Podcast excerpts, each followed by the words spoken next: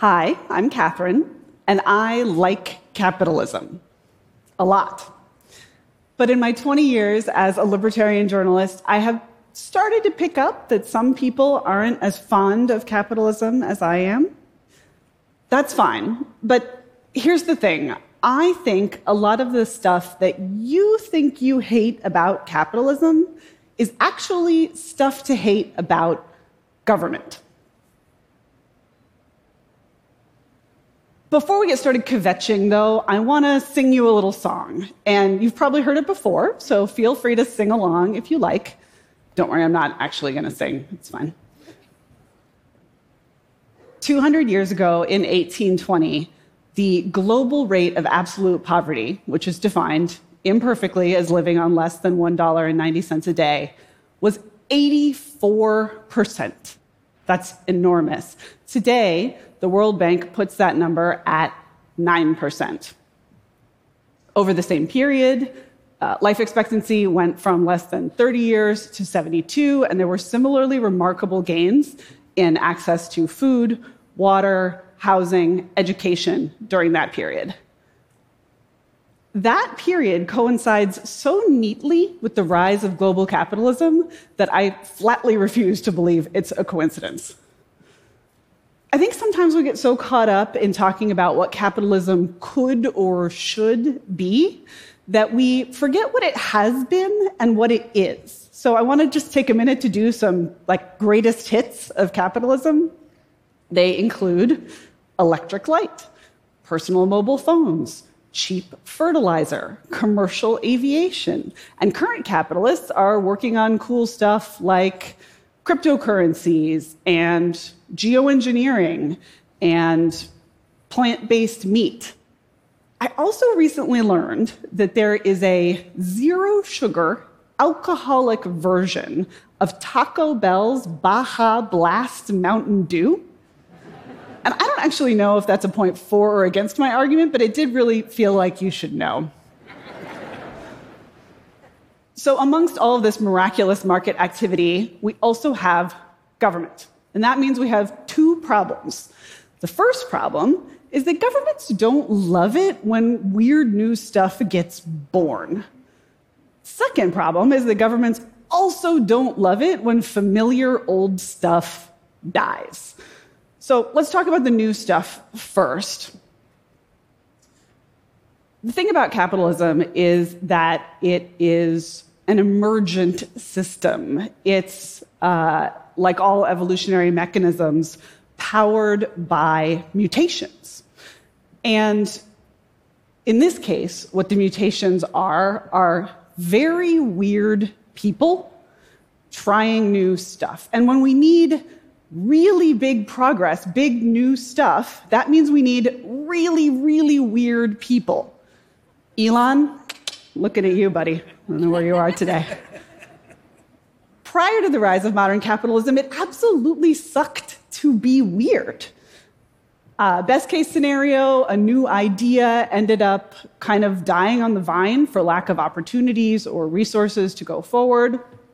Worst case scenario, trying something heroic and new could put you at odds with the powers that be in times and places when those powers were absolute. So imagine you have a great plan to open up a new trade route between Europe and Asia during the Anglo Dutch Wars. That is a brilliant way to get a face full of cannonballs.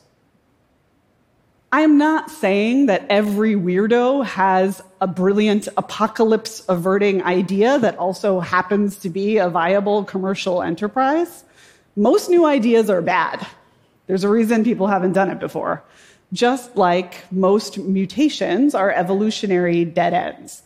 But that's okay, because high functioning capitalism is characterized by a tremendous amount of corporate failure.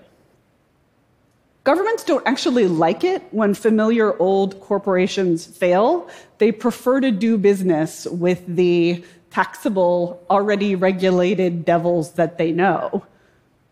But that's too bad because my personal favorite thing about companies is that they can die. When companies die, of course, that imposes hardship on customers, on employees, on communities, on your 401k. My family wasn't allowed to set foot in a Walmart for a generation after Walmart put my granddaddy's general store out of business, so I get it. At the same time, failure is the fate of nearly every company, and that is why capitalism works. Imagine, if you will, when a company fails, it releases into the market labor and resources, talent that can be better used elsewhere. Imagine a tree falling in the forest and rotting and fueling new growth. Good news, though, for fans of corporate death like myself. The original Fortune 500 list in 1955 uh, of the companies on that list, only 52 are still on the list. That means 90% of those companies either went under or merged or just fell off the list altogether. And corporate death does seem to be accelerating. The lifespan of a company on the S&P 500 uh, was 61 years in the late 50s. Today, it's less than 18. To better understand this corporate birth and death dynamic, I'm going to tell you two wildly oversimplified stories.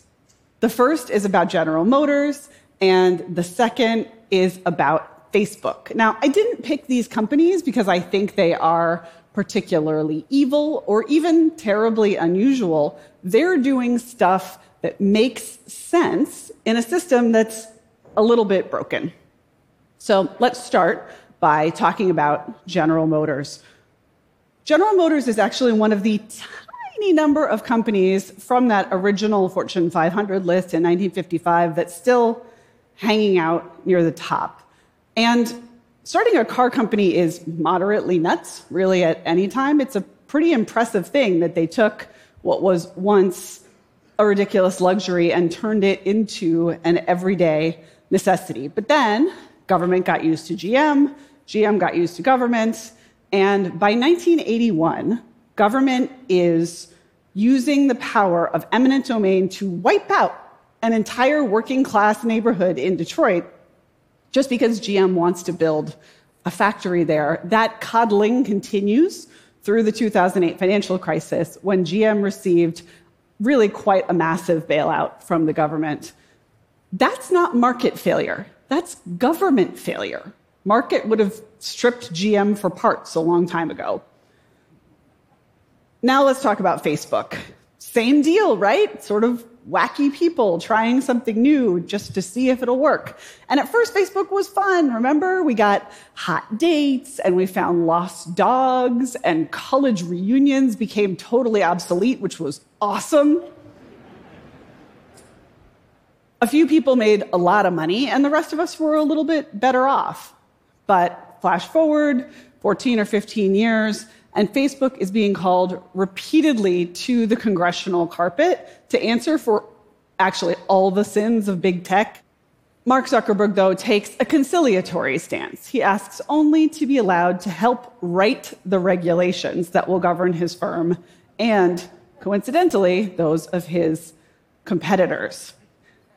Here's where it gets a little complicated, though, because even as some legislators are working with Facebook lobbyists to write rules for the industry, others have introduced a bill to break up Facebook and punish it for its sheer size.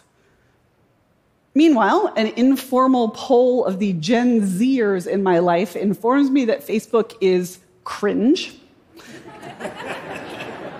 TikTok is eating Facebook's lunch, and uh, the first quarter earnings report of Meta came with a surprise. The market cap of the firm had actually dropped below the level written into that bill to, to punish firms for being too big. So the joke's on Congress. Facebook is going to end up avoiding regulation by shrinking, but unfortunately, it's going to take its competitors with it. This is a classic example of politicians being lagging, not leading indicators. We are rich thanks to two centuries of global capitalism, but we do still have problems. As a great sage once observed, Mo money may in fact correlate with Mo problems. the way forward is to figure out what the public and private sector can each do best and help them figure out how to stay in their lane. When it comes to government, I am open to the possibility that the answer to what it can do best is nothing. But we don't all have to become anarchists today. It's clear that uh, liberal institutions, rule of law, functioning courts, private property rights have been very powerful in this project of fostering innovation. You already know what markets do best. They let people try stuff. They send strong signals when that stuff isn't working, and they have fueled an incredible arc of growth and poverty eradication. If we are to have optimism for a radically better world, to continue this path that capitalism has put us on, we cannot let government collaborate with business to wreck the engine of the market weirdos trying stuff and sometimes being allowed to fail at it are our best hope as a species. Thank you.